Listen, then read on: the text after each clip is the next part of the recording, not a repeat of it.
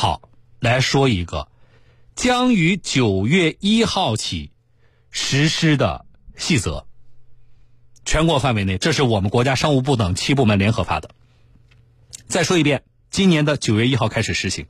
啊，它的全名叫做《报废机动车回收管理办法实施细则》。我们先通过记者的一段报道啊，了解一下这个细则主要内容，而且这里边有些数据，我觉得特别可观。就是我们国家的目前的汽车就面临的啊，可能将要进行报废回收的啊汽车的保有量的相关数据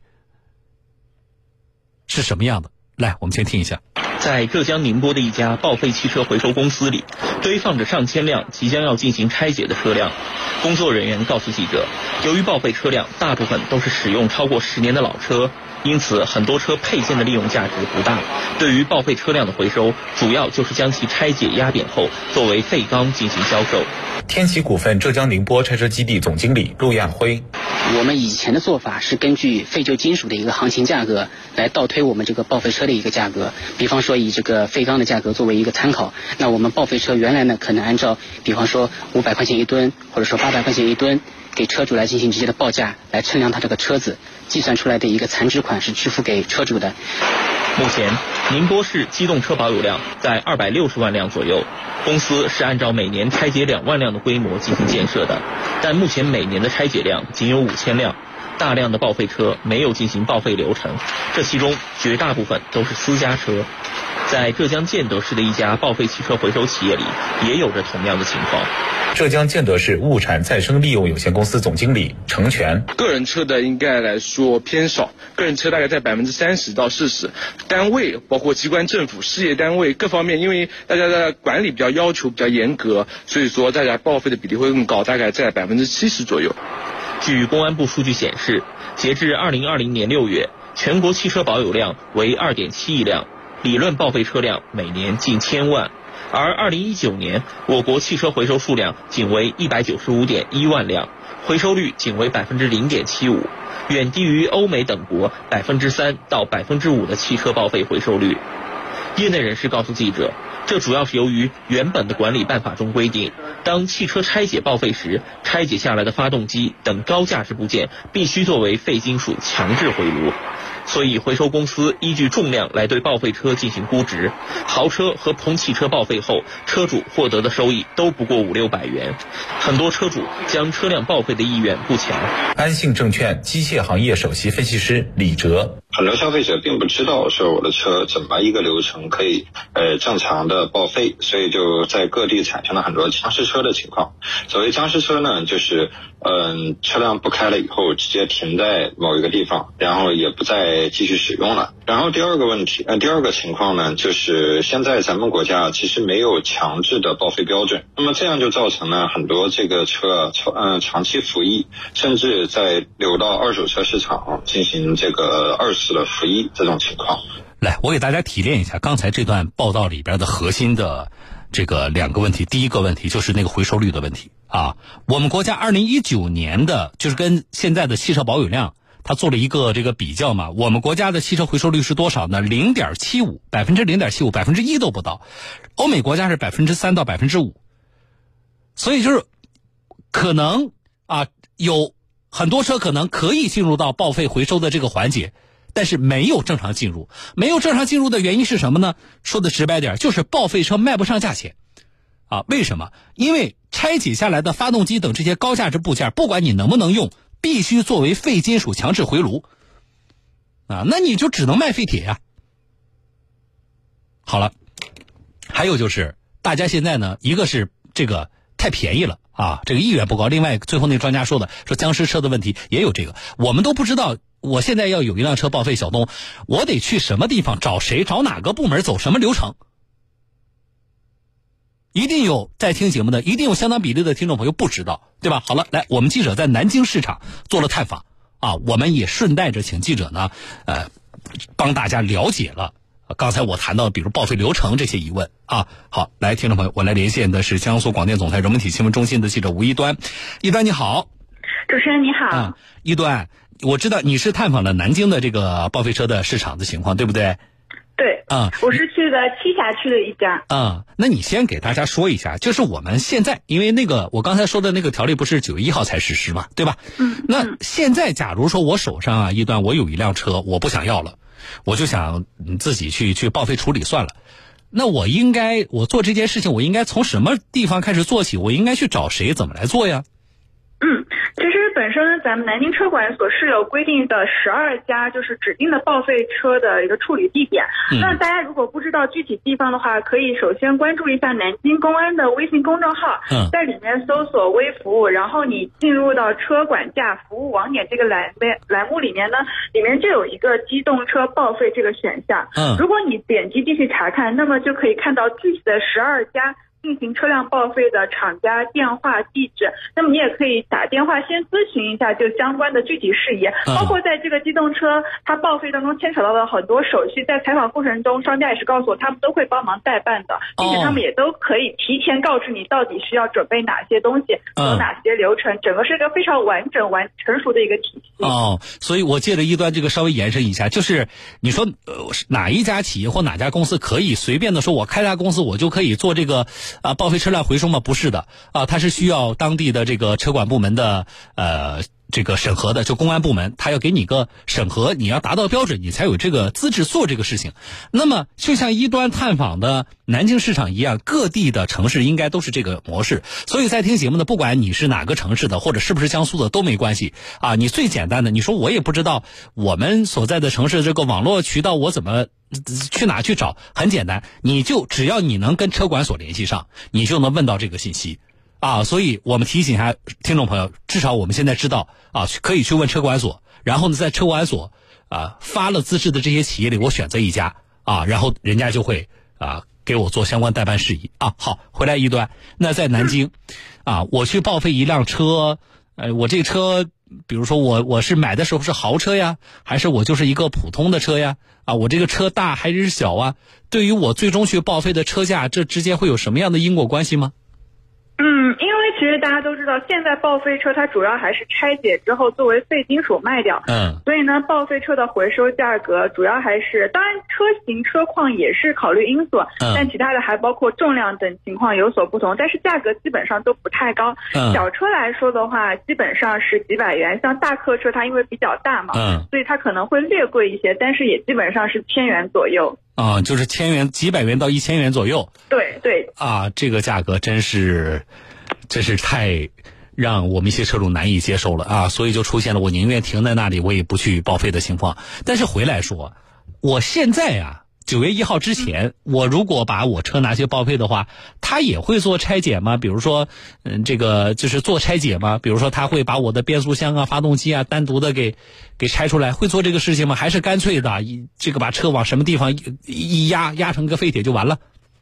嗯，它是会拆的，因为根据我们之前的文件相关规定，就是五大总成，也就是我们的发动机、方向机、变速器、前后桥和车架，它是规定必须破坏再细分解，所以实实际生活当中，它报废车厂都会把它。拆开来，然后包括叫破坏掉，在上面打洞、或者是分解开来，然后根据他们的说法是、对嗯，在进行这个分解之后，再根据它究竟是铜、铝、有色金属什么材质，再卖给相关的废品回收企业。哦，就是比如发动机本来是完好，但是他要把它破坏掉，你才能够再卖。对，哦它必须破坏掉、打洞掉，而且根据他们的说法是车管部门会进行相关监管的。嗯，那就是那我理解就是他因为我要提供相关资料，他从我车上拆下来的这个发动机，我相信他的发动机编号他都一定要记录的。那么车管部门怎么监管？听众朋友，车管部门就监管，就是这个明明在报废回收环节应该被破坏掉，并且进行这个废物回收的这个发动机，有没有一天流入重新流入到我们的汽车零配件的这个市场上？如果说有一天我们从汽车零配件市场上发现某发动机编号，它这个车辆本来已经走了这个报废回收流程的话，那么车管部门就回头要找那个，呃，接收这辆车的那个厂那个公司了。你们为什么让这个发动机流入市场？所以这个发动机编号恐怕是一个非常重要的一个身份标识。当然，其他几个零部件也是这个道理啊。那这个一端，那我觉得就有点可惜。因为不是所有的报废车车况都已经差到说所有的零部件都不能用了，啊，所以现在就是说你们也拆解、拆解、拆解完了之后，其实你要把它破坏掉，最终还是卖废铁，让我们觉得还是有些可惜的。那么我们对应到九月一号要实施的这个呃新的细则上来看，这种情况会发生什么样的变化？对，此次这个细则当中呢，也是最引人注目的一条，就是说五大总成它如果具有循环利用的价值，嗯可以出售给具备再制造能力的企业，嗯然后经过这个再制造之后呢，再予以一个再利用。所以这就是为什么我们说报废车的这个回收价格有望提升，因为它嗯当中的五大总成可以回收，再重新卖一个价格，然后再进行一个利用。就是你的发动机我拆下来，我看还可以用，那这个时候我就不需要像像现在这样，我要把它破坏掉卖废铁，而而是我可以把它作为一个仍然可以用的旧的零配件，我让它重新进入流通市场，嗯，是的，是是这个概念对吧？但是你谈到非常重要，就是这么做之后，当然我们从资源利用的角度，我觉得功德无量的一件事情。可是对于我车主来说，最直接的影响，我就关心我能多赚多少钱。一端，你刚才说了，南京目前总的来说，我们这个报废车的回收价格在几百块钱到千一千块钱左右啊。那么我们有没有了解未来？如果按照刚才你说的这个新的细则的实施的情况，可能会变成多少钱呢？嗯，其实这个还是得看具体实施之后，就是比如说它车厂它这个回收的这个销路情况怎么样，是不是有车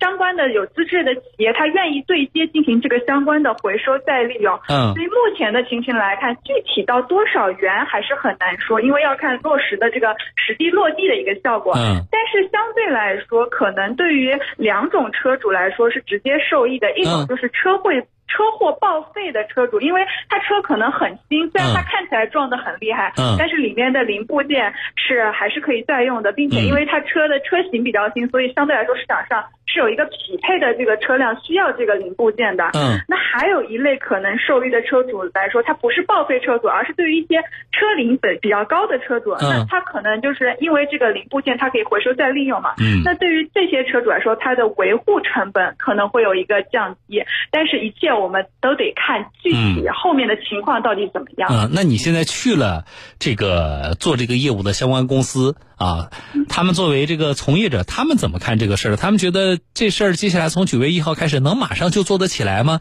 从他们自己经营的角度来说，这里边有没有什么他们可能觉得是是难点啊？